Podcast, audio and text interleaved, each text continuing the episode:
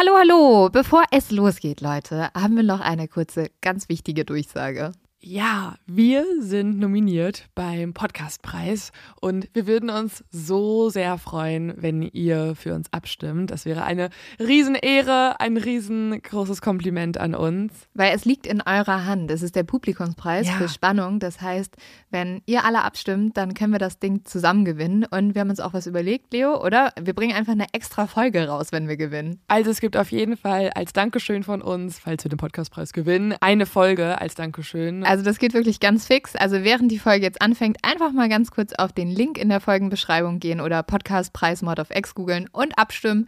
Dankeschön! Dauert nur wenige Sekunden und man muss sich auch nicht registrieren. Und jetzt geht's los mit der Folge.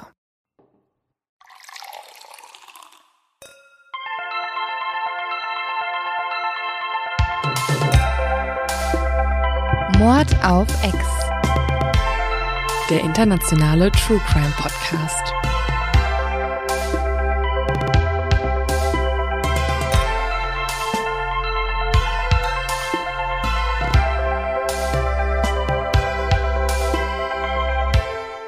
Hallo und herzlich willkommen bei einer neuen Folge Mod of X. Hallo, liebe Exis. Wir freuen uns sehr, euch den Montag zu verschönern. Oder auch den Dienstag oder den Mittwoch. Oder den beim Donnerstag Joggen, oder den beim Freitag. Duschen, beim Kochen. Egal bei was. Kennst du das, wenn du einen Podcast hörst? Du gehst ins Badezimmer Mhm. und machst dich fertig, willst duschen und so weiter, machst einen Podcast an und dann gibt's immer den Moment, wo du in der Dusche stehst und so bist, scheiße, das war ein Fehler. nix. Ich muss alles gleich zurückskippen. Ich weiß nicht, wo es aufgehört hat. Ich bin jetzt hier unter der Dusche, ich kann es gar nicht genießen, Ja. weil ich höre da noch zwei Stimmen im Hintergrund weiterlabern. Aber ich habe auch wieder angefangen, Podcasts zu hören, nicht des Podcasts willen. Und wir kennen ja auch ein paar Leute, die uns so hören, sondern weil ich die Stimmen beruhigend finde. Also ich höre jetzt, Ah, also zum Einschlafen manchmal, Mhm. wenn ich alleine zu Hause bin, weil habe ich immer Angst und dann brauche ich Mhm. irgendwas, was mich beruhigt. Oder halt auch manchmal, ich habe jedes Mal, wenn ich alleine zu Hause bin und in der Dusche bin, habe ich immer das Gefühl, so ein American Psycho-Moment passiert und ich stehe in dieser Dusche, alles ist voller Nebel, ich sehe nichts und jemand reißt diesen Vorhang. Duschvorhang auf und ersticht mich. Und deswegen brauche ich dann auch mal was Beruhigendes. Und dann höre ich die Leute, ohne sie wirklich zu hören. das konnte ich noch nie. Also es gibt ganz oft, das erzählen uns auch ganz viele Leute, dass Mhm. die irgendwie die Stimmen irgendwie sich anhören und so weiter, wie du jetzt gerade auch. Aber da muss ich, ich muss immer auf den Inhalt hören und ich bin absolut nicht multitaskingfähig. Ich bin wirklich so dieses Klischee von einem Mann eigentlich. Also ich bin nicht auch. Multitaskfähig. Ähm, aber mehr als ich, würde ich sagen. Ja, ich, bisschen. ich bin, ich kann nicht zuhören, während ich eine Nachricht schreibe. Mhm. Oder ich kann auch nicht eine Nachricht schreiben, während der Fernseher läuft. Das, ich muss eine Sache machen. Und wenn dann ein Podcast läuft, ich finde es schon schwierig, dabei zu kochen oder so. Es Was? Geht, bei mir. Geht nicht. Ich muss eigentlich laufen, sonst nichts. Bist du der einzige Mensch auf der Welt, der einfach nur Podcast hört? Ja, ich glaube schon. und nichts anderes machst. Also du sitzt so an deinem Tisch und hast so dein Handy vor dir liegen und hörst einfach nur Podcast. Und was hast du gestern Abend gemacht? Ich habe Podcast gehört. Und nebenbei Podcast. Podcast. Ganz doll auf die Stimmen geachtet. Ja, das ist gut. Dann bist du doch zumindest, glaube ich, der aufmerksamste Podcast-Hörer, den man jemals hatte. Ja, ich glaube schon. Also die Podcasts, die ich höre, die, da kenne ich alles. Da weiß ich, wie der Schall im Hintergrund Uh. ist, was für ein Geräusch in Minute 30 noch irgendwie reinkam, wann irgendwer auf den Tisch gehauen hat. Ich habe alles mitbekommen. Ja. Mhm. Also so viel zu deinen äh, Hörgewohnheiten. Mhm, gut, dass wir die auch mal besprochen Ja, haben. finde ich super. Ähm, sollen wir zu meinem dumm zum Verbrechen gehen? Äußerst gern.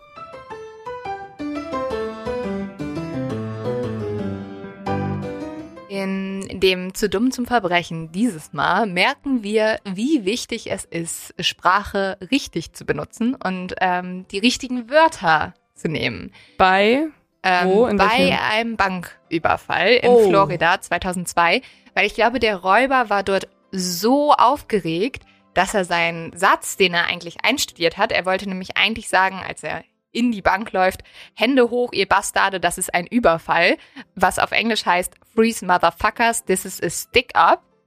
Das wollte er eigentlich sagen. Er Oh hat sich aber ein bisschen versprochen und hat gesagt, freeze mother stickers, this is a fuck up. Und das bedeutet wiederum, Hände hoch, ihr klebt an eurer Mutter, ich habe es vermasselt. Und äh, das fanden Die ungünstigste Kombination Ja. dieser vorherigen Worte, die man eigentlich bilden könnte Ja. in dem Moment. Ja, dass er auch, ich finde es richtig geil, dass er aus Stick-Up, also aus Überfall, Fuck-Up gemacht hat. Also ein. Das ist ein ähm, freudscher Versprecher ein eigentlich Fehler. ja auch, weil im Ja. Endeffekt hat er damit ja den Fehler gemacht. Genau, damit hat er den Fehler gemacht. Und das fanden die Bankangestellten auch so lustig, dass sie ihn einfach nur extrem ausgelacht haben. Und er ist dann auf der Stelle umgedreht, weil es ihm so peinlich war. Wow. Ich glaube, als Bankangestellter, du erlebst viele blöde Momente, Ja. wo halt Leute das richtig sagen. Ja. Den einzigen Satz, den sie sagen Ja. müssen, sagen sie richtig. So, tolle Leistung.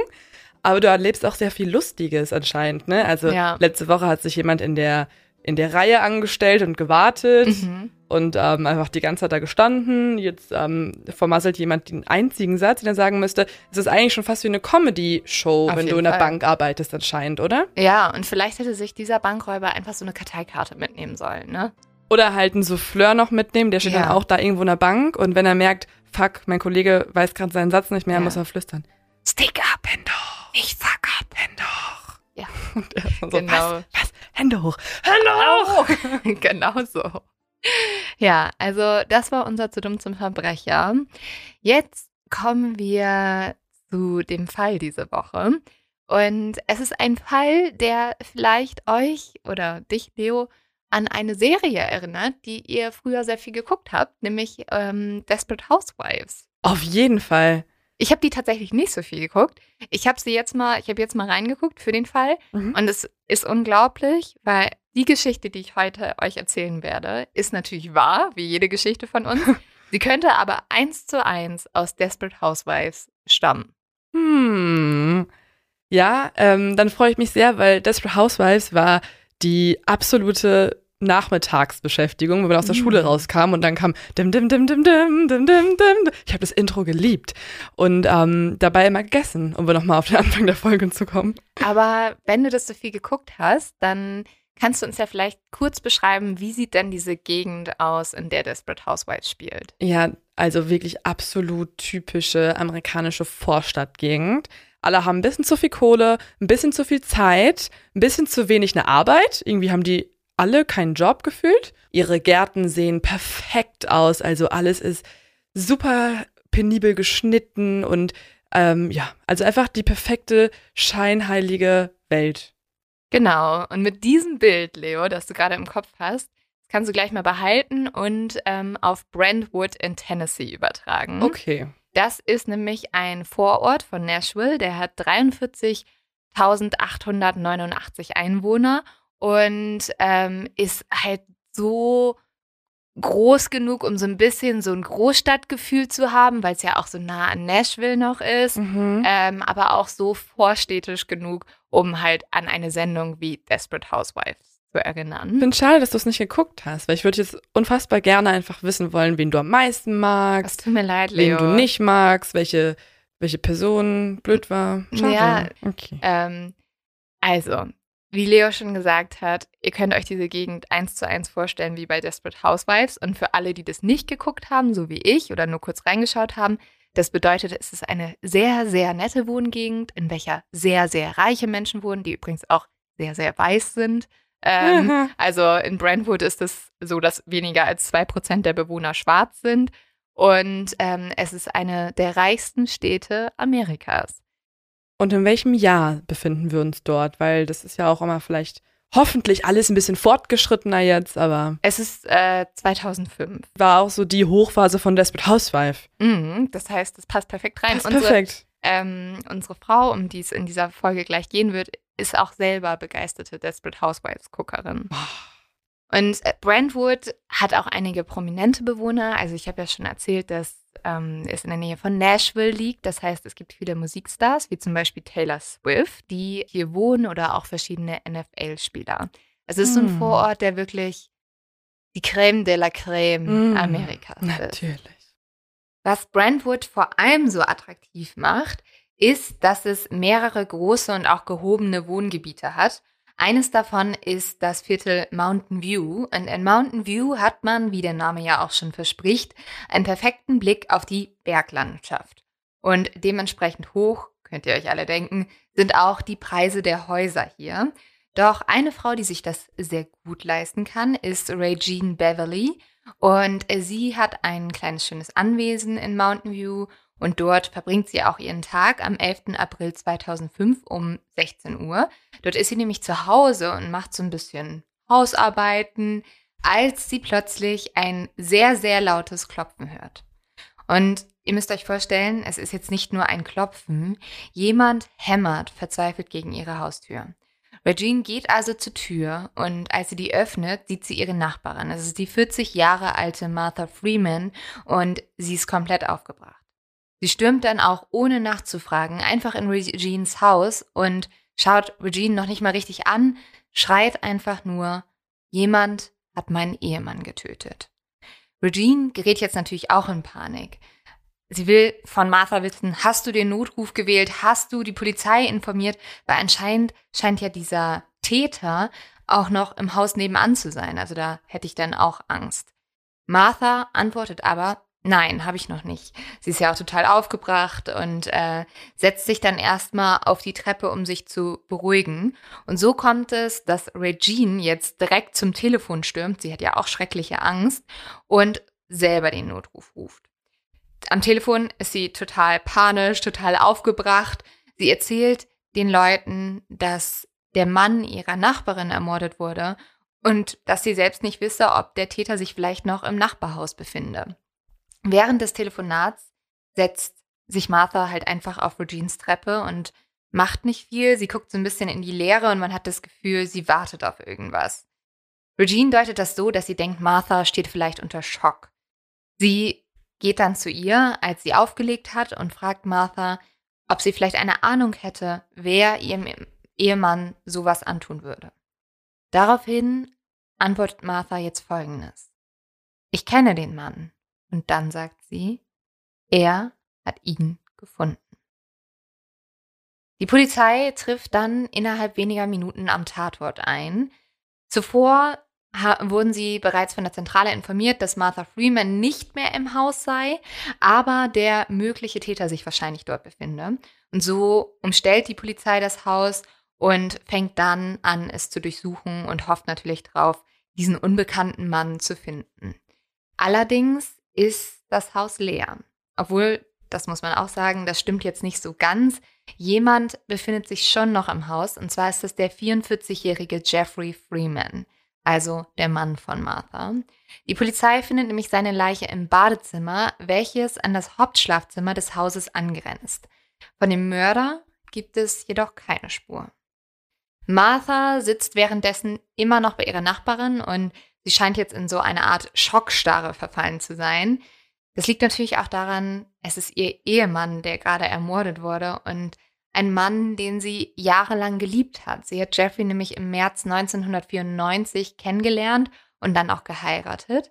Die beiden hatten sich nämlich erst ein paar Monate gekannt und laut Freunden und Bekannten war das so Liebe auf den ersten Blick gewesen. Martha war erst kurz vor aus ihrer Heimatstadt Bowling Green nach Nashville gezogen und hatte dort dann angefangen im Verkauf zu arbeiten. Jeffrey wiederum leitete damals ein erfolgreiches Speditionsunternehmen in Nashville und das Paar fügte sich dann, sobald sie geheiratet hatten, sehr gut in dieses gutbürgerliche Leben, was wir ja vorhin schon mal beschrieben haben, typisch Desperate Housewives in Brentwood ein. Und so wurde aus einer sehr stürmischen Romanze am Ende eine Ehe von elf Jahren.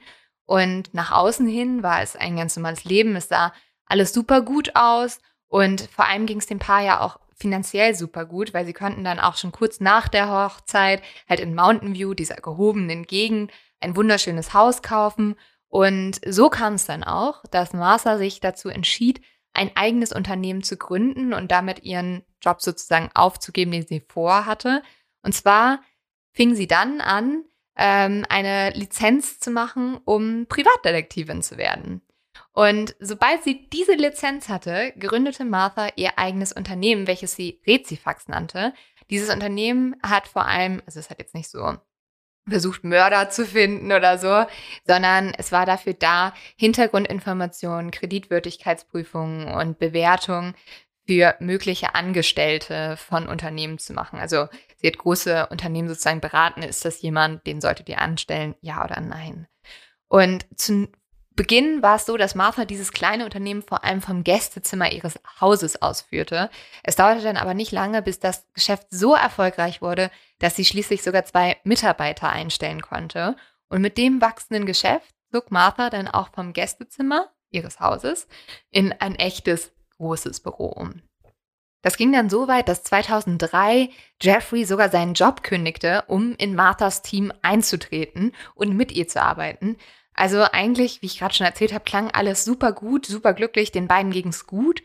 Aber aus irgendeinem Grund ist was passiert, dass zwei Jahre später Jeffrey tot auf seinem Badezimmerboden lag.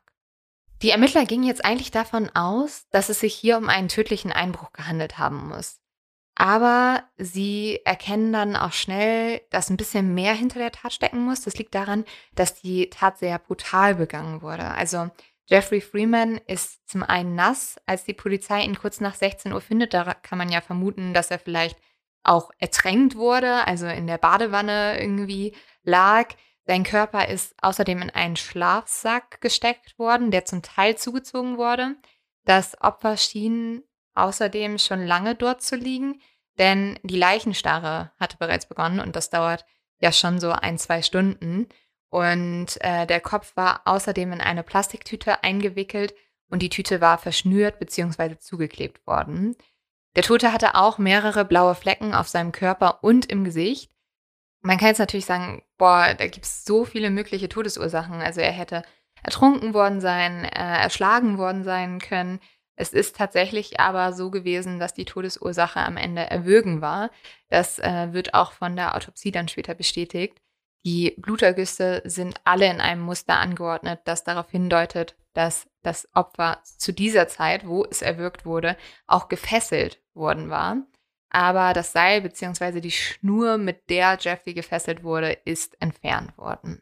Das ist echt weird, weil wenn man jemanden umbringt und danach einfach schnell fliehen möchte, dann würdest du dir ja nicht noch die Mühe machen, die Person in den Schlafsack zu wickeln, dann diesen Schlafsack mhm. zuzuziehen. Dass er nass ist, ist auch sehr merkwürdig. Ja, aber jetzt ist natürlich die unglaublich große Frage, wo ist denn dieser mutmaßliche Täter, von dem erstens Martha berichtet hat und nach dem jetzt auch die Polizei sucht? Die wichtigste Spur dafür gibt eine Nachbarin. Sie meldet sich nämlich ziemlich schnell, nachdem sich die Nachbarin von Martha bei der Polizei gemeldet hat und sagt, dass am 11. April 2005 gegen 15.30 Uhr oder 15.45 Uhr, also genau dieser Zeitraum, mhm. wo auch Martha zu Regine gegangen ist, sie einen südamerikanischen Mann durch ihre Nachbarschaft rennen gesehen hat. Er ist von einem Wald aus in ein Haus gerannt, welches sich zu dem Zeitpunkt noch in der Konstruktion befand. Also es wurde gerade erst mhm. aufgebaut. Und die Nachbarin beschreibt den Mann als einen Mann mit schulterlangem Haar, der kurze Hosen bis zu den Knien trug und ein kastanienbraunes T-Shirt anhatte. Okay. Die Polizei durchsucht jetzt dieses besagte Haus und die ErmittlerInnen finden tatsächlich einen Mann auf dem Dachboden. Und dieser passt perfekt zur Beschreibung. Der hat einfach gewartet. Der hat sich dort versteckt. Hm. Als der Mann dann abgeführt wird, sitzt Martha gerade in einem Polizeiauto. Und als sie diesen Mann sieht, rastet sie komplett aus und schreit aus diesem Polizeiauto raus, mhm. das ist der Mann, der meinen Ehemann getötet hat. Wovon wir und die Polizei ja auch gerade ausgehen, ist, dass der unbekannte Mann ins Haus von Martha eingebrochen ist, zum Beispiel um was zu stehlen mhm. und ähm, dann auf Jeffrey getroffen ist und Jeffrey ermordet hat. Martha wiederum, so erzählt sie es, hat es ja geschafft zu fliehen. Es gibt in dieser Geschichte aber, wie du es vielleicht auch schon gemerkt hast, Leo, ein paar Unstimmigkeiten. Welche sind dir denn aufgefallen? Ja, also, dass es ein Raubmord war, ist ja sowieso schon ausgeschlossen, weil nichts geklaut wurde. Genau, und das damit ist, haben wir auch kein Motiv eigentlich. Ja, das Motiv müsste dann ja irgendwas Persönliches sein. Ja, genau. Und dann die zweite Sache, du hast es eben schon erwähnt, ist die Leichenstarre. Mhm. Was ist dir da aufgefallen nochmal? Wie so eine Schule. Ja. Ähm, könnten wir nochmal die Aufgabe von vorhin besprechen? Was ist dein Ergebnis? Ja, also es kann ja nicht so passiert sein, wie Martha es erzählt. Also, oder zumindest, der Mann muss länger vorher da gewesen sein und Martha muss mit ihm lange zusammen gewesen sein, dem Haus, weil sonst wäre sie ja nicht irgendwann rübergerannt. Ja, also der Mord ist früher passiert, als Martha uns das erzählt hat. Und dann gibt es noch eine dritte Sache, die erstmal auch für die Polizei ein bisschen seltsam ist. Kommst du vielleicht drauf, was es sein könnte? Mm -mm. Martha ist ja unverletzt. Also entweder hatte sie extrem viel Glück, dass sie halt genau in dem Moment fliehen konnte. Andererseits ist es aber halt sehr seltsam, dass ihr Mann so zugerichtet wurde und ihr gar nichts passiert Mm. ist. Also noch nicht mal Fesselspuren oder irgendwas. Martha hat Dreck am Stecken, würde ich sagen. Ja, also die Polizei schaut sich das deswegen auch noch mal genauer an und sie finden ziemlich schnell heraus, dass da irgendwas nicht so richtig stimmen kann. Und dafür ist vor allem ein Hinweisgeber ganz entscheidend. Dieser Hinweisgeber ist Tony und Tony arbeitet bei Martha und Jeffrey im Unternehmen und er kommt jetzt genau in dem Moment, wo die Polizei gerade den Tatverdächtigen, also diesen unbekannten Mann, ins Auto reinpackt, äh, kommt Toni vorbei und will so ein paar Arbeiten am Haus machen. Und die Polizei fragt ihn jetzt, ja, hey, wer sind Sie? Können Sie uns vielleicht helfen? Hätten Sie eine Idee, wer dieser unbekannte Mann ist? Und Toni kennt diesen Mann. Er hat ihn nämlich schon mal gesehen. Und das erzählt er jetzt auch der Polizei. Der Mann, der nämlich Jeffrey Freeman umgebracht haben soll, ist Marthas Geliebte der 35-jährige Raphael. Und Raphael ist niemand anders als eine Affäre von Martha, ähm, die sie eigentlich erst vor ein paar Wochen verlassen. Also Martha hat diesem Mann eigentlich einen Korb gegeben und vielleicht ist er deswegen auch ein bisschen in der Ehre gekränkt gewesen, was jetzt natürlich die Polizei vermutet. Aber diese ganze Geschichte kennen wir ja gar nicht. Wir haben ja noch gar nichts davon gehört, dass Martha überhaupt eine Affäre hatte. Und ich glaube, deswegen wird es jetzt auch Zeit, dass wir uns dieses Liebesdreieck mal genauer anschauen. Dafür müssen wir natürlich auch mit diesem, das wir jetzt vorgezeigt haben, dieses traumhaft wirkende Leben von Jeffrey und Martha ein bisschen abschließend. Das ist nämlich nicht so, wie ich euch das vorhin glauben lassen habe. Äh, wir gehen jetzt nochmal zurück ins Jahr 2003. Da hat Jeffrey ja gerade seinen Job gekündigt und hat bei Marthas Firma Resifax angefangen. Genau zu diesem Zeitpunkt fängt Martha aber an, mit ihrer psychischen Gesundheit zu kämpfen. Sie erzählt Freunden und auch Mitarbeitern, dass sie sich nicht mehr wohlfühlt ähm, und schließlich geht das so weit, dass sie in eine tiefe Depression fällt. Sie fängt dann auch an, sich aus dem Geschäft zurückzuziehen, verbringt mehr Zeit im Büro und will halt einfach allgemein nicht mehr viel unter Leuten sein. Das macht Jeffrey jetzt natürlich auch Sorgen und er rät seiner Frau, sich sehr, sehr schnell in Behandlung zu begeben. Und das macht Martha auch. Und 2004 wird ihr dann eine bipolare Störung diagnostiziert. Martha ist damals tatsächlich sehr froh über diese Erklärung, weil sie weiß endlich, was mit ihr los ist. Und ich glaube, diese Unsicherheit war sonst immer das Schlimmste. Ganz kurz noch einmal, falls ihr euch jetzt fragt, oh, bipolare Störung, was? Ähm, eine bipolare Störung zeichnet sich vor allem dadurch aus, dass die Leute extreme Stimmungsschwankungen haben. Also wir kennen das vielleicht, manchmal hat man gute, manchmal hat man schlechte Tage. Bei einer bipolaren Störung ist es ein bisschen anders. Bei den Betroffenen wechseln hier die Stimmung ohne nachvollziehbare Gründe und zwar von einem Extrem ins andere. Und das ist natürlich super belastend für die Betroffenen. Vielleicht mal so, damit ihr ungefähr das einschätzen könnt. Etwa ein bis drei Prozent der Bevölkerung sind davon betroffen. Und eine davon ist halt jetzt auch nochmal Martha. Und diese Störung, wie man sich vorstellen kann, erschwert ihr Leben enorm. Deswegen entschließt sie sich auch dann dazu, nach der Diagnose eine längere Auszeit zu nehmen. Und äh, die nutzt sie auch sehr gut, weil sie hat eine etwas ältere diabeteskranke Mutter und um die kann sie sich jetzt kümmern. Das Problem ist nur, dieser Mutter geht es auch nicht besonders gut. Daraufhin nimmt Martha die Mutter mit zu sich nach Hause. Also die Mutter wohnt von nun an bei denen im Gästezimmer. Und das tut Martha eigentlich sehr gut, weil sie hat jetzt eine Aufgabe. Sie hat jemanden, dem sie helfen kann, jemanden, den sie liebt. Das Problem ist nur, ein Jahr später verstirbt Marthas Mutter. Und das reißt Martha erneut in eine super tiefe depressive Episode.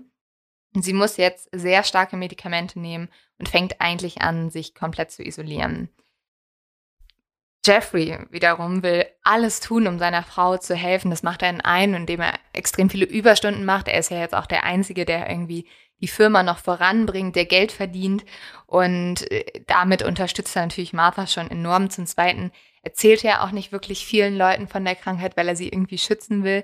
Und das Dritte ist, dass er immer wieder Ausflüge plant, weil er möchte, dass Martha sich an die Zeit erinnert, wo die beiden zusammengekommen sind, wo sie viel unterwegs waren, wo sie Abenteuer hatten.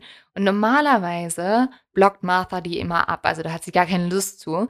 Aber am 4. Juli 2004 hat Jeffrey Glück und zu seiner großen Freude und auch zu seiner Überraschung schafft er es, Martha dazu zu überreden, am Abend noch das Haus zu verlassen. Und zwar fährt das Paar in die Innenstadt von Nashville. Und hier wollen sie sich das jährliche Feuerwerk am Fluss ansehen und dann noch ein bisschen über den Broadway schlendern und die Innenstadt erkundern. Aber das Problem ist, Jeffrey ist unglaublich KO und müde. Er hat ja die ganze Woche gearbeitet, Überstunden gemacht und deswegen bittet er Martha, dass sie vielleicht abends nicht im Hotel übernachten, sondern einfach nach Hause fahren können. Martha hat da gar keine Lust zu. Sie wird jetzt wütend und es kommt zum Streit zwischen den beiden.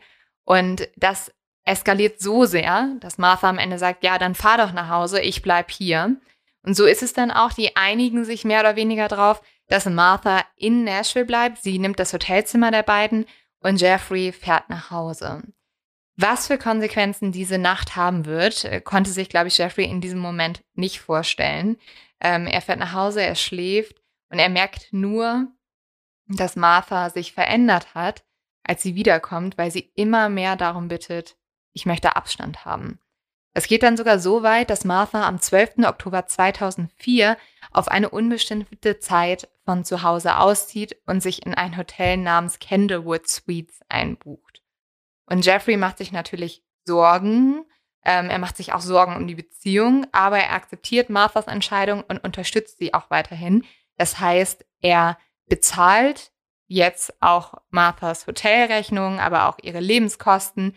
Er zahlt eigentlich alles für sie und arbeitet vor allem ganz, ganz viel, um sich das auch leisten zu können.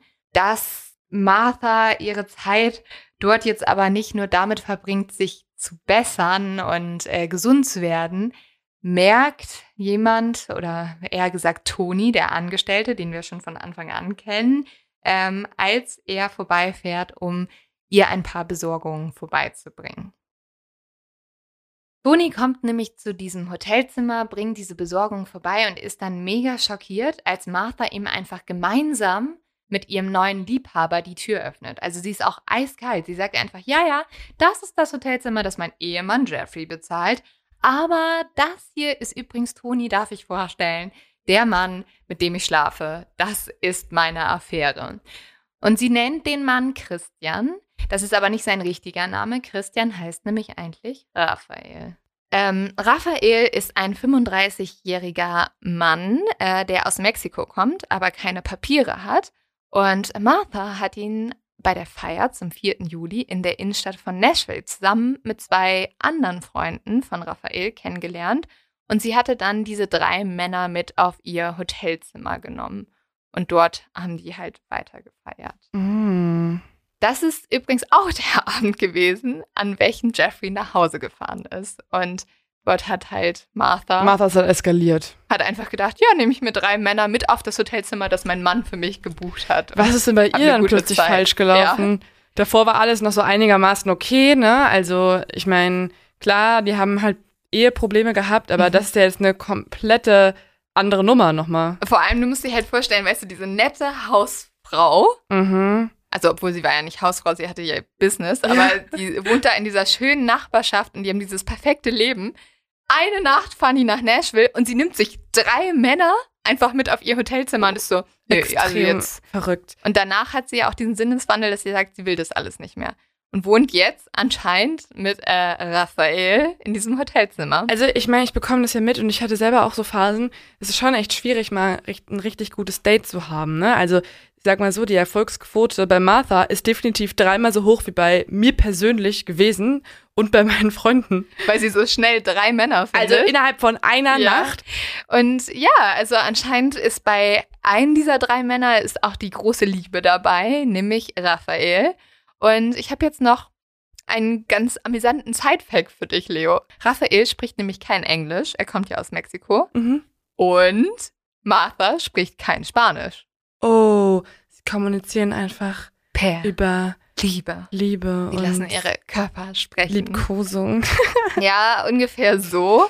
Wenn sie dann aber doch mal ein bisschen Kommunikation benötigen, weil sie vielleicht so sagen wollen, so, hallo, haben wir heute morgens oder abends Sex oder keine Ahnung was, dann machen sie das mit Hilfe eines Englisch-Spanisch-Übersetzers. Das ist so ein kleiner Computer, in dem Martha und Raphael dann jeweils das eingeben, was sie dem anderen sagen wollen und der Computer übersetzt es dann für sie. Das Krasse ist halt vor allem, also die sind ja seit sechs Monaten in diesem Hotelzimmer und Martha wohnt halt auf Kosten ihres Mannes mit ihrem Liebhaber in diesem Hotelzimmer und Jeffrey zahlt auch für alle Essensrechnungen und alle Lebenserhaltungskosten von Martha und ihrem Liebhaber. Also an sich Jackpot. Toni kommt jetzt halt zu Jeffrey und sagt so, ja, tut mir ein bisschen leid, aber deine Frau wohnt da halt mit einem Dude zusammen, ne? und Jeffrey, oh Gott, Jeffrey ist halt irgendwie, ich, das ist so ein Lieber. Also der ist natürlich wütend und traurig, aber seine Liebe zu Martha verschwindet nicht. Er liebt sie immer noch. Und diese Verbindung, die er zu Martha hat, glaubt er, wird auch jetzt dadurch nicht ruiniert sein. Außerdem ist für ihn das Versprechen, das man bei einer Hochzeit gegeben hat, unglaublich wichtig und sagt auch, ich habe dieser Frau versprochen, dass ich für sie da bin und das ändert sich jetzt auch nicht.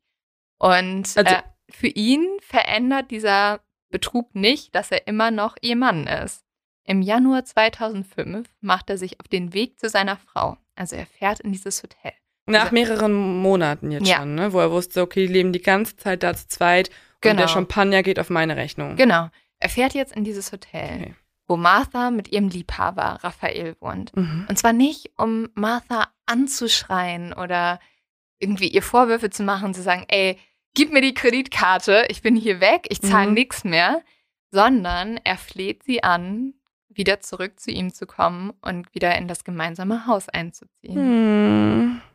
Na, vielleicht hatte er halt irgendwie schon so viel mit ihr durchgemacht, dass er das alles auf ihre Krankheit schiebt. Ja, Also, voll. Ich glaube, das ist ein Ding. Und zweitens halt, keine Ahnung, ich kenne das auch, dass man aus Liebe Scheiße macht, weil man denkt halt so, ja, nein, der Mensch, der gehört zu mir. Ich Hm. muss dafür kämpfen. Wir haben sowas Besonderes. Und er hat Erfolg, weil er schafft es, dass Martha sich dazu entscheidet, der Ehe eine zweite Chance zu geben Okay. und sich damit auch von Raphael natürlich zu trennen. Und sie bittet jetzt auch Toni, dass er zum Hotel kommt, weil sie hat ein bisschen Angst vor Raphael, wenn sie ihm sagt, dass sie wieder zurück zu ihrem Mann geht. Und das Ganze ist aber dann total easy. Also Toni ist total verwundert, weil er hat auch das Gefühl, dass Raphael vielleicht so ein bisschen ausrasten könnte. Mhm. Aber als Martha ihm das sagt, ist er überhaupt nicht wütend. Er scheint total Okay, die entspannt zu reagieren, sein, die reagieren alle nicht so, wie ich das gewöhnt wie sie sollten, Bin. ne? Ja, Nee. es ist so, ich würde die ganze Zeit, ja, das macht mich ein bisschen nervös, dass die alle nicht vorhersehbar Überhaupt reagieren nicht. aufeinander. Ja, Toni, der Angestellte, fährt dann nämlich sogar noch Raphael zu seinem eigentlichen Wohnsitz, der in Tennessee sich befindet. Ähm, und dort fährt er mit ihm hin und Raphael ist halt auch die ganze Zeit bei der Fahrt so, ja, gar kein Stress, alles gut, danke Kumpel, dass du mich fährst. Oder die haben es halt schon geplant, Was geplant? dass sie dann jetzt auch Jeffrey umbringen möchten für, für die Kohle. Deswegen sind beide auch so entspannt. Deswegen fährt Raphael im Auto halt so, ja, ja, Ah, also du glaubst, du glaubst, dass Martha was zu tun hätte mit Mhm. dem Mord? Mhm. Okay, spannend. Martha, ich werde dir, noch- dir. ich werd dir noch nichts verraten. Aber das wird für mich erklären, warum jetzt auch alle entspannt reagieren. Ja, und Martha hat tatsächlich auch schon Freundinnen erzählt, dass es für sie finanziell schon sehr schwer wurde, dadurch, dass sie nicht mehr bei ihrem Mann gelebt hat. Ja gut, aber er hat ja bezahlt. Ja, aber sie hat jetzt auch nur in einem Apartment gewohnt, nicht in einem riesigen Na Haus. klar. Also vielleicht ja. hat sie sich auch schon wieder ihren alten Lebensstandard zurückgewünscht. Er hätte du? jetzt halt hier keine Gucci-Tasche gekauft, Nee. wahrscheinlich, ne? also das war halt dann das nur, schwierig. das ja. nur, wenn sie zu Hause wohnt. Ja, also deswegen kehrt Martha jetzt zurück und zwar am 29. Januar 2005. Da zieht sie aus diesem Hotel wieder aus und zieht zurück in das gemeinsame Haus in Mountain View mit Jeffrey. Was sich jetzt ändert, ist, dass Martha und Jeffrey ab jetzt jede Nacht in getrennten Schlafzimmern schlafen. Kurz nach ihrer Rückkehr trifft Martha dann auch am Morgen ihre Nachbarin Regine, also die Mhm. Frau, wo sie dann auch später hinläuft. Und sie trifft die am Briefkasten und sie erzählt ihr, dass ihre Beziehung jetzt viel besser laufen würde und das liegt alles daran, dass Martha zur Religion gefunden hat. Und dadurch könnte, konnte sie jetzt ihre Probleme überwinden. Ihr geht's wieder gut, ihr Mann geht's gut und alle sind glücklich. Also sie glaubt jetzt an Gott und vorher hat sie nicht an Gott geglaubt. Mhm. Wie kann man das definieren? Genau, so. Und deswegen Okay. konnte sie auch ihre bipolare Störung sozusagen zur Seite legen, ihre Depression, weil Gott ihr jetzt hilft. Genau, so funktioniert das ja auch. Ne? Ja. Mhm. Als Martha dann von der Polizei befragt wird, nachdem sie ja nach dem Tod von Jeffrey aufs Revier gebracht wurde, wird sie als erstes natürlich befragt, in welchem Verhältnis sie zu Raphael steht. Und sie erzählt der Polizei jetzt Folgendes, nämlich dass nachdem Jeffrey sie in der Nacht des 4. Juli in der Innenstadt einfach allein gelassen hätte, habe sie in das Hotel eingeschickt und dort einfach angefangen zu trinken. Und dann wollte sie nochmal rausgehen, ist allein durch die Innenstadt spaziert und habe dabei Raphael getroffen, der mit zwei seiner Freunde unterwegs war. Sie hat dann das Trio zu sich aufs Hotelzimmer eingeladen, um noch weiter zu trinken und auch zu feiern. Und Anfang Januar, erzählt sie aber der Polizei, habe sie dann diese Affäre beendet und wieder sich nach Hause begeben zu ihrem Mann ähm, und dort wieder ihr normales Leben geführt. Martha gibt jetzt aber zu bei der Polizei, diese Trennung dauerte nicht so lang, wie man gedacht hat. Mhm. Im März 2005, und Leo, halte ich fest, jetzt wird's Okay. absurd. Okay. Jetzt wird's ach, Jetzt, jetzt, wird's absurd. jetzt wird's Mhm. absurd. Alles klar. Ah ja, im März 2005 schmuggelte Martha dann nämlich Raphael in das gemeinsame Haus von Martha und Jeffrey. Nein. Und zwar hatte sie auch schon ein Ort zum Leben für Raphael rausgesucht. Was? In ihrem Zimmer, sie wohnt ja jetzt in diesem Gästezimmer, gibt es nämlich einen Schrank. Desperate Housewife meets Parasite Edition. Ja. Ähm, das heißt, in Jeffreys Haus wohnt jetzt ein weiterer Mann, nämlich Marthas Liebhaber, Im Schrank. im Schrank, in dem sie schläft ja auch in diesem Zimmer, ne? Das heißt, sie schläft in dem Bett und ihr Liebhaber schläft im Schrank. Das kann doch für alle drei nicht geil sein. Nein, das ist also, ganz wer profit also ich frage mich, wer profitiert jetzt hiervon? Niemand. Martha, weil das Ding ist, Jeffrey ist ja den ganzen Tag bei der Arbeit, ne? Ja, okay, gut, ja. Also der muss ähm, bis spät abends arbeiten. Und so ist es auch, dass Raphael sich den ganzen Tag total frei in diesem Haus bewegen kann, weil ähm, Jeffrey ist ja nicht da und Raphael kocht, äh, geht irgendwie duschen, guckt Fernsehen, alles ganz entspannt. Wenn Jeffrey kommt, geht er zurück in seinen Kleiderschrank. Oh mein Gott. Also erstmal lieben die beiden auf jeden Fall schon mal einen gewissen Kitzel an Aufregung und Ja. Adrenalin in sich. Also der kann ja auch mal zwischenzeitlich einfach so nach Hause kommen. Ja, So, der hat eine Migräneattacke und muss nach Hause. Ja. Der hat irgendwas vergessen, muss nach Hause und sieht dann irgendwie Raphael da ähm, Ja. Spiegelei machen. ja. So. Aber andererseits ist Jeffrey auch echt nicht so mega aufmerksam bei sich zu Hause, oder? Ja, Dir muss doch vielleicht mal auffallen, dass das Brot sich schneller leert als noch vor ein paar Wochen. ja, und das halt irgendwie vielleicht ist auch ein bisschen nach Mann riecht oder sein Und Shampoo schneller Und verwendet irgendwie wird. stöhnt seine Frau nachts Ja. mega laut. Aber nee, es ist einmal. tatsächlich auch so, also es muss auch für Raphael nicht geil sein, weil Martha lässt ihn auch nicht in ihrem Bett schlafen. Falls halt äh, Jeffrey äh, Jeffrey kommt. Also tatsächlich hat das wochenlang funktioniert.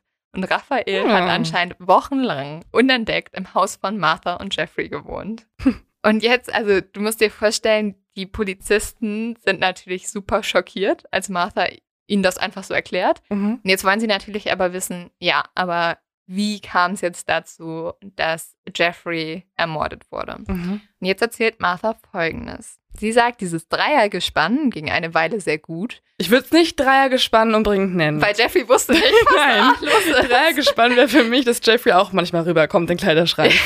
So, also dass da noch ein bisschen mehr Verbindung besteht. Der, deren Beziehung war eigentlich nur Martha und Raphael haben was miteinander und Jeffrey zahlt für alles. Ja. das ist so absurd. Kennst du diesen TikTok-Trend? Äh, show me something, someone that lives in your house rent free. ja, mein Hund. ja, aber bei denen Ja. war es halt noch eine Spur mehr. Ähm, also circa einen Monat lang hat Raphael unentdeckt im Hause von den Freemans gewohnt, bis Sonntag, den 10. April 2005. Da kam nämlich Jeffrey ganz spät nachts von der Arbeit nach Hause und auf einmal hört er ein lautes Schnarchen. Nein.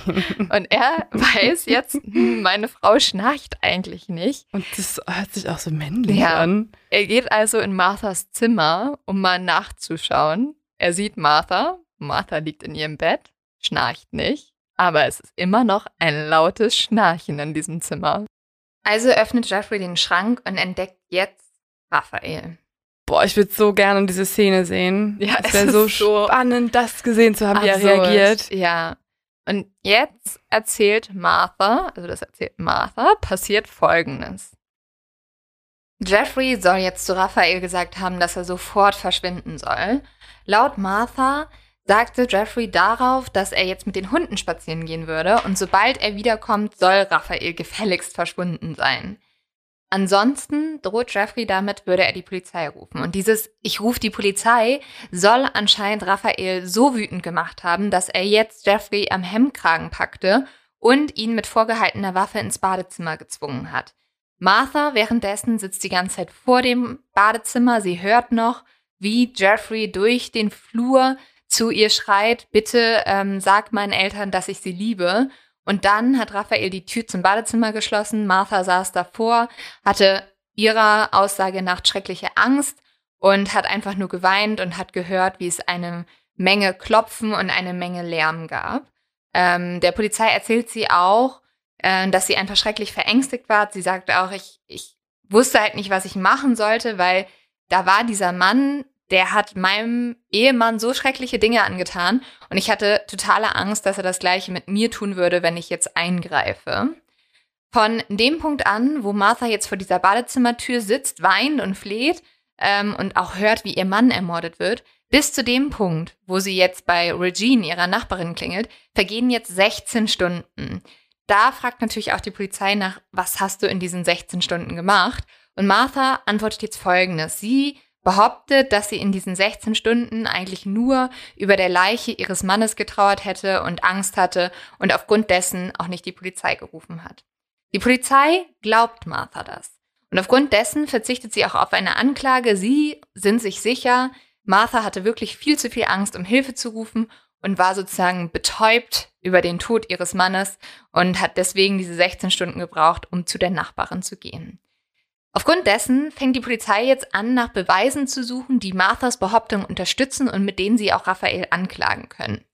Sie durchsuchen also erneut das Haus von Martha und Jeffrey und dort finden sie jetzt diesen Schrank. Diesen Schrank in dem Gästezimmer, in dem Raphael gewohnt hat, als er sozusagen zu Gast bei Martha und Jeffrey war. Und in diesem Schrank finden sie auch noch Kissen, Decken, drei Brote, ein Nintendo Game Boy, ein Radio und mehrere Zeitschriften für Erwachsene, aka wahrscheinlich den Playboy. Also so ein bisschen, als hätte man so ein, ja, ein Haustier ausgestattet oder ein, Kind, das auf einen Campingtrip geht. Es gibt nämlich auch noch so eine kleine Nachttasche, die dort für Jeffrey liegt, in denen ähm, auch Dessous und Bilder von Martha sind, ähm, die sie in verschiedenen Stadien der Erkle Entkleidung zeigen. Also wahrscheinlich alles dafür, dass Raphael sich halt in seinem Schrank nicht langweilt. Weißt du, so, man hat ja früher öfter mal irgendwie den Wunsch gehabt, auch ein Haustier zu besitzen, was die Mhm. Eltern verboten haben. Ne? Und ich habe zum Beispiel, habe ich glaube ich schon mal im Podcast hier erzählt, einmal wollte ich einen Küken klauen Ja. vom Bauernhof. Aber wolltest du schon mal deinen Liebhaber in deinem Schrank nee, genau, da lassen? finde ich, hat's auf, weil dann wirst du erwachsen, Mhm. dann siehst du, es geht auch anders, du musst keinen Küken klauen, du kannst dir, wenn du über 18 Jahre alt bist, auch ein, ein Huhn holen. Ganz legal. Ja. Ähm, und du musst auch niemanden in deinen Kleiderschrank einsperren. Aber es erinnert mich extrem an mein zwölfjähriges Ich. Ja.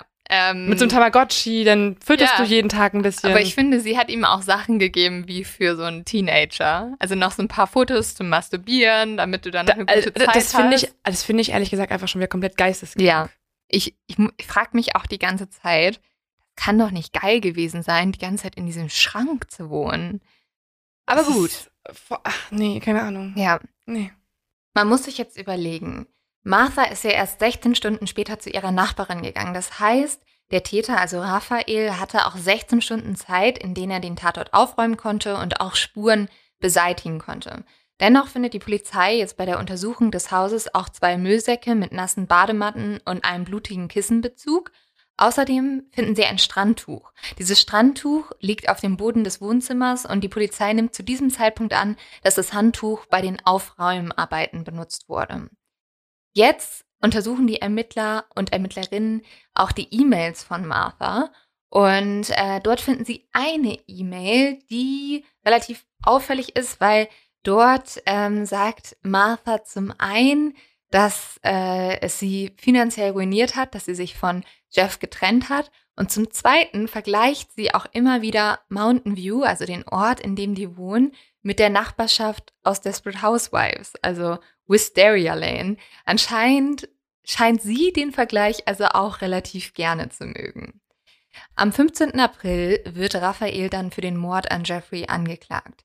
Martha ist zu diesem Zeitpunkt nur als Zeugin vorgeladen. Wir erinnern uns, die Polizei hat ihr geglaubt und äh, sieht sie deswegen nicht als Mittäterin an. Im Gerichtssaal ist es dann aber trotzdem sehr still, als Martha anfängt, die Ereignisse zu schildern, die dazu führten, dass Raphael, dass Raphael sich auch in ihrem Kleiderschrank versteckt hatte. Wir erinnern uns ja, dass Martha erst 16 Stunden später bei ihrer Nachbarin aufgetaucht ist. Das heißt gleichzeitig auch, dass der Täter, also Raphael, 16 Stunden Zeit hatte, in denen er den Tatort aufräumen konnte und alle Spuren beseitigen konnte. Dennoch findet die Polizei aber zwei Müllsäcke mit nassen Badematten und einem blutigen Kissenbezug vor. Außerdem finden sie ein Strandtuch. Dieses Strandtuch war auf dem Boden des Wohnzimmers ausgebreitet. Die Polizei nimmt an, dass das Handtuch bei den Aufräumarbeiten benutzt worden war. Ähm, außerdem fangen die Ermittler jetzt an, den Computer von Martha zu durchsuchen. Und dort finden sie eine E-Mail, die mh, ein bisschen auffällig ist, weil zum einen redet Martha in dieser E-Mail über die finanziellen Probleme, die sie hat, seit sie nicht mehr bei Jeffrey wohnt. Und zum Zweiten vergleicht sie Mountain View, also da, wo die wohnt, immer wieder mit der Nachbarschaft aus Desperate Housewives, also Wisteria Lane. Also sie scheint diesen Vergleich auch sehr gerne gemocht zu haben. Am 15. April wird Raphael dann für den Mord an Jeffrey angeklagt. Martha ist zu diesem Zeitpunkt nur als Zeugin vorgeladen. Wir erinnern uns dran, die Polizei hat ihr geglaubt, deswegen wird sie gar nicht angeklagt. Im Gerichtssaal ist es trotzdem sehr still, als Martha dann die Ereignisse schildert, die auch dazu geführt haben, dass Raphael sich erst in, in, ihrem Kleiderschrank versteckt hat. So erzählt sie nämlich auch jetzt von der Nacht, wo sie ja Raphael mit seinen zwei Freunden am 4. Juli getroffen hat. Und jetzt stellt sich heraus, weil das sagt sie so ganz beiläufig, dass sie in dieser Nacht, wo sie ja auch alle im Hotelzimmer waren, das Jeffrey bezahlt hat, mit allen drei Männern Sex gehabt hat. Der Gerichtssaal ist also wie ihr euch vorstellen könnt, von dieser Aussage komplett schockiert. Was aber ja wirklich wichtig ist, und da wird jetzt auch Martha immer wieder nachgefragt, was hat Martha in diesen 16 Stunden gemacht oder warum hat sie 16 Stunden gebraucht, um jemanden über die Ermordung ihres Mannes zu informieren? Wir ähm, haben ja schon gesagt, der Todeszeitpunkt war zwischen 22 Uhr abends und 2 Uhr morgens und sie ist ja erst am späten Nachmittag des nächsten Tages zu Regines Haus gelaufen und das ist halt tatsächlich ein bisschen auffällig. Auf diese Frage gibt Martha dann zu, dass sie darauf keine Antwort hat. Also sie sagt einfach vor Gericht, nee, darauf habe ich keine Antwort drauf. Und das veranlasst den Richter, sie mitten in der Aussage zu unterbrechen und einfach zu sagen, es ist so bizarr, es ist schwer zu glauben, vieles hiervon. Ich habe Probleme damit, dies weitergehen zu lassen, ohne dass sie einen Anwalt bekommt. Denn sie sollten wahrscheinlich auch angeklagt werden. Ich hoffe, die Staatsanwaltschaft glaubt nicht alles, was sie sagen. Ich tue das ganz sicher nicht. Und damit unterbricht der Richter jetzt den Prozess. Und nach der Pause beruft sich Martha dann tatsächlich auch auf ihr Verweigerungsrecht. Also sie will nicht mehr aussagen. Und das ähm, führt dazu, dass der Richter dann offiziell die Anhörung unterbricht und Martha selbst ihre Miranda-Rechte vorliest. Also das bedeutet, dass sie jetzt auch angeklagt wird. Aber was ich mich die ganze Zeit frage, ist, was ist eigentlich mit Raphael? Sagt der nichts im Gericht? Nee, also Raphael schweigt tatsächlich vor Gericht. Der sagt gar nichts, er lässt nur seine Anwälte sprechen. Da kann man natürlich auch überlegen, ob er sozusagen noch so verliebt in Martha war, dass er lieber die ganze Schuld auf sich nehmen wollte. Ähm, seine Verteidiger greifen das aber dann schon auf und fangen dann natürlich auch an, Martha zu beschuldigen. Und Martha kommt jetzt auch ganz schön ins Fegefeuer, weil die Ermittler nehmen jetzt Marthas Geschichte genauer unter die Lupe.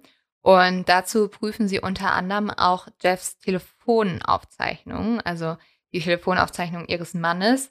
Und dabei finden sie einen äh, sehr interessanten Anruf, Hazel Freeman, Jeffreys Mutter, hat nämlich noch gegen 23 Uhr in der Nacht angerufen, als er gestorben ist. Und um 23 Uhr war er ja laut Gutachten wahrscheinlich schon tot. Es ist auch nicht Jeffrey ans Telefon gegangen, sondern Martha. Und Jeffreys Mutter erzählt dann, dass Martha aber total fröhlich war. Sie hat auch Hazel mitgeteilt, dass ähm, sie jetzt einfach für Jeffrey sprechen würde, weil Jeffrey geht's gerade nicht gut, er ist krank, er ist früh zu Bett gegangen und deswegen könnte er sie nicht mehr anrufen. Aber die Mutter von Jeffrey sagt auch, es klang nicht so, als würde Martha gerade über ihren Mann trauern.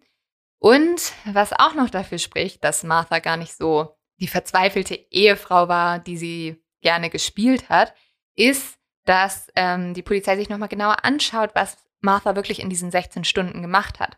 Und tatsächlich war sie einkaufen, sie war bei der Apotheke. Äh, außerdem haben sie Nachbarn gesehen, wie sie mindestens zweimal an dem Tag, wo sie dann später aufgeregt zur Regine gelaufen ist, äh, draußen war, spazieren war, eine Zigarette geraucht hat, ihre Hunde ausgeführt hat.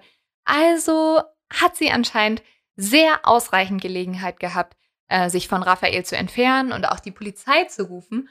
Und diese Angsttheorie, die sie hervorgebracht hat, scheint nicht mehr so ganz schlüssig zu sein.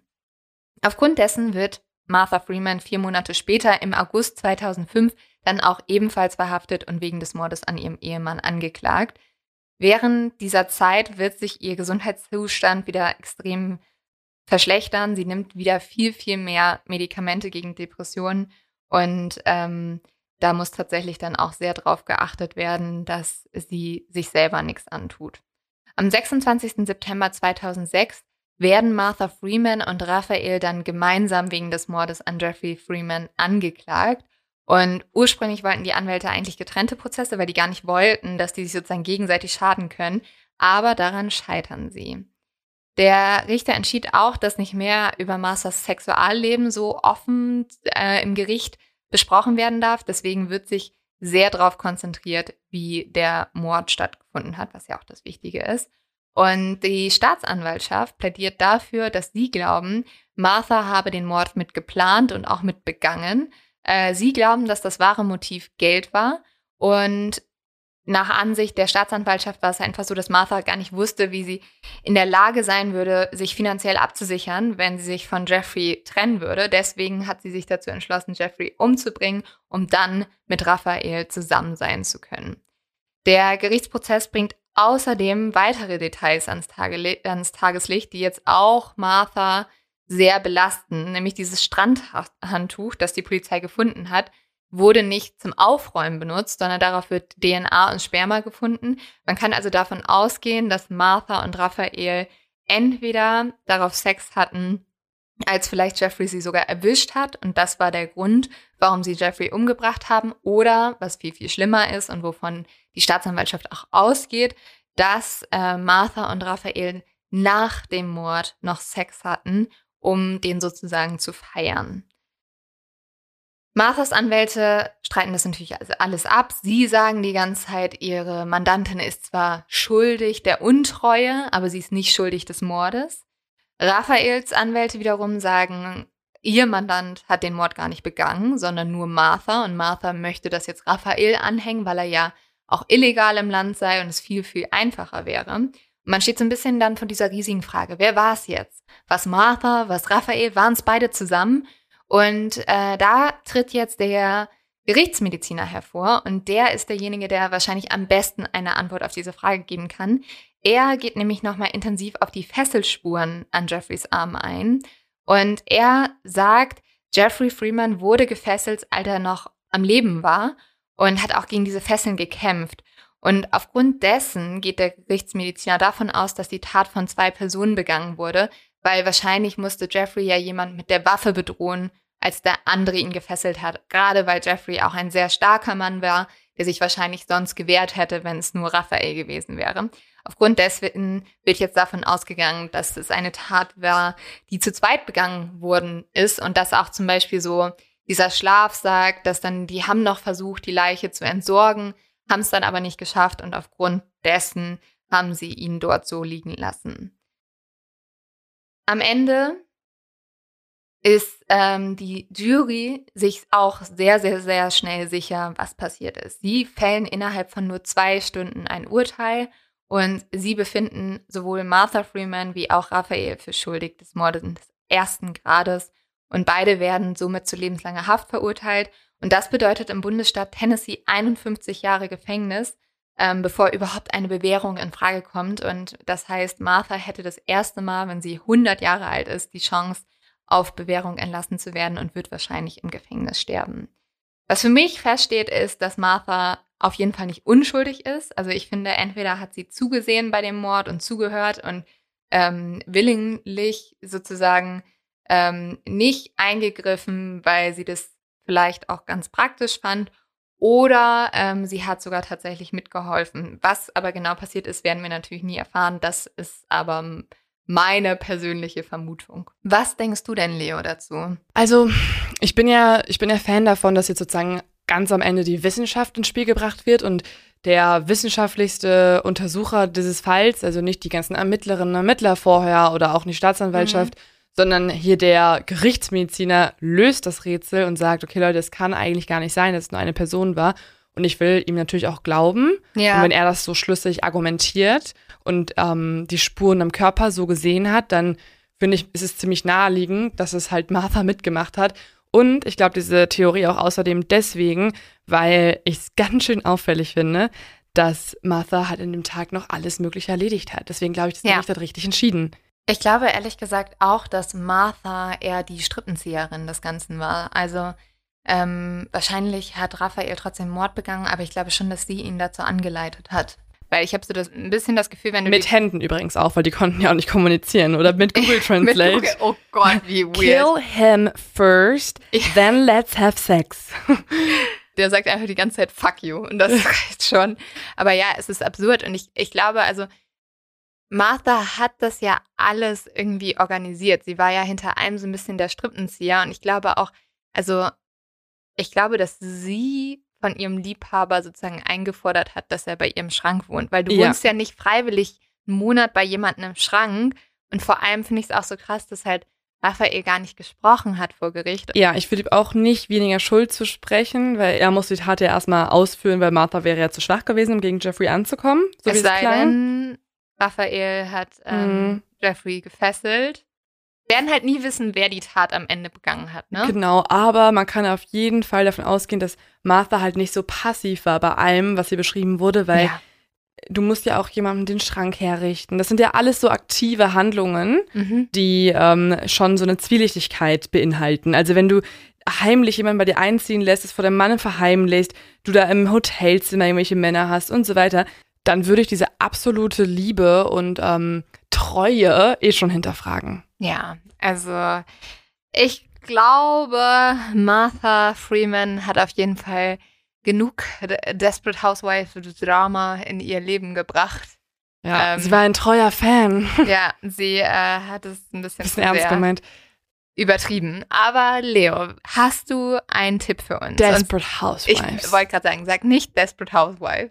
Housewives of ja, keine Ahnung, wie die okay. heißen. Ich kenne die nicht.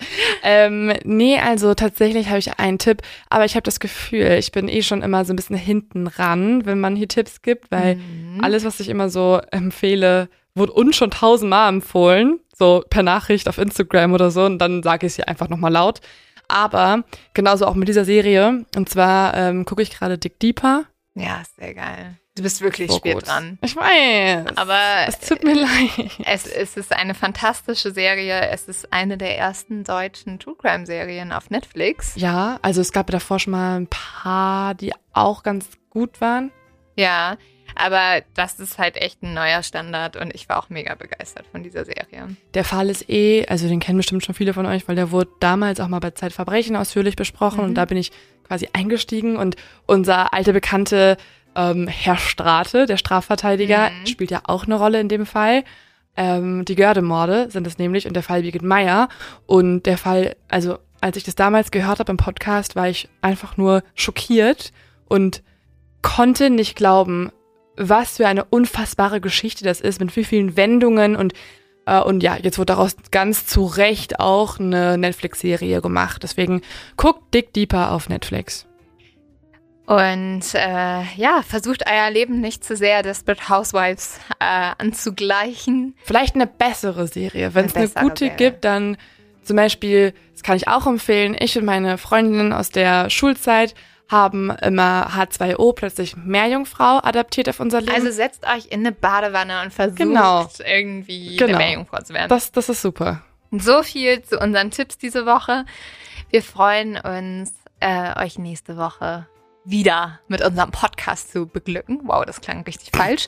Aber gut. Es klang so, als wenn Martha das sagen würde. Ja, ich, ich habe jetzt Marthas Persön Persönlichkeit Du angenommen. orientierst dich an der Folge jetzt, ne? Ja. Nicht an Desperate Housewives, sondern Ja, an Martha. An Martha. Bist du Martha oder Raphael? Oh, ich bin natürlich Martha. Ich schaff doch nicht im Schrank. Was für Loser. Also, liebe Exis, habt eine wunderbare Woche und wir hören uns Bis dann. Sonntagnacht. Tschüss. Ciao, ciao.